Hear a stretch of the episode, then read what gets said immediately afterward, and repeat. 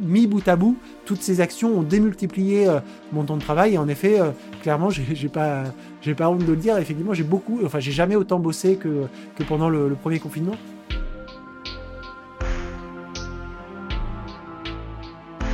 Covid Expérience, Vivien, épisode 2. Donc dans cette période, le but était de l'exercice d'équilibriste, n'était pas forcément évident parce que d'un côté, je devais donc euh, euh, forcément être transparent et pas non plus dire que la vie était belle et puis qu'on n'était pas du tout euh, inquiété ou autre tout en n'ajoutant pas une, une source de stress. Donc forcément, je devais paraître un peu plus euh, fort et un peu plus euh, averti que même si effectivement mon stress personnel était important. et donc on a invité les équipes à, à prendre leur, leurs ordinateurs, leurs machines, leurs écrans. On les a dotés un petit peu de, de, de matériel, de, de casques, etc. pour qu'ils puissent partir et travailler dans des conditions qu'on espérait assez confortables chez elles. Et euh, du coup, on a, on s'est relativement mobilisé euh, pour faire en sorte que la production, en tout cas, ne s'arrête pas. Et euh, on a pu continuer, en tout cas, à honorer les commandes qui étaient en cours. Les quelques rares commandes qui, on va dire, qui étaient encore maintenues. On a eu euh, à peu près 120, 125 000 euros de commandes dans les dix premiers jours du confinement qui se sont gelés.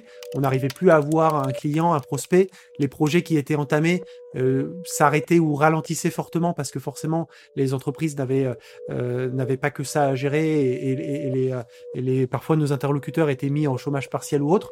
Donc effectivement on était un petit peu embêtés et donc on a dû faire face à ça. Donc effectivement, il y a eu cette, euh, cette, euh, ce coup de massue économique qu'il a fallu euh, pallier. les, les, les, principales actions ont été déjà de pouvoir entre guillemets sauter sur les six jours autorisés par le, le gouvernement de, de mettre d'imposer les congés payés à nos équipes euh, et ça, je m'en suis servi en fait pour euh, souffler, me mettre euh, finalement tout seul un peu dans ma bulle. Ça me donne effectivement quelques jours pour pouvoir réfléchir à un plan d'action et, identifier un peu les actions que je vais pouvoir mener pour solutionner ça. Donc là, l'une des idées hein, qui a été finalement assez porteuse aujourd'hui, c'est qu'on avait développé déjà des années en arrière, en 2013 puis en 2016, une solution de salon virtuel qui permettait à un organisateur de pouvoir avoir des stands en 3D, de pouvoir avoir un hall d'exposition en 3D, de pouvoir avoir un hall de conférence, un auditorium euh, avec euh, des euh, conférences qui pouvaient être en visio, etc. Forcément, en mai, en mars-avril, j'ai ressorti ce dossier des cartons en me disant, bah, cet euh, épisode de, la Covid a peut-être permis de faire euh, gagner du temps et de la maturité sur ce secteur-là, parce que forcément, comme nous tous, tout le monde a basculé euh, en Zoom, en Teams, en GoToMeeting, en visio de manière générale. Plus aucun rendez-vous ne se faisait en physique, donc finalement tout se faisait en digital. Donc on a en un temps record repensé, reconçu, remodernisé, redéveloppé cette solution de salon virtuel qui dormait un petit peu dans un de nos cartons.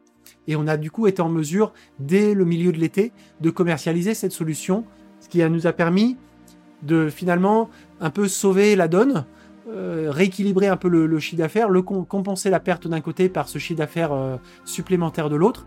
Et d'autre part, du coup, j'ai essayé de remuer ciel et terre à la fois sur euh, les réseaux sociaux, sur la prospection traditionnelle. Mais donc, du coup, voilà, le, but du jeu était véritablement d'être d'être confiant pour euh, tout le monde et de, bien donner le change et pas trop laisser paraître euh, les incertitudes que, l'on avait.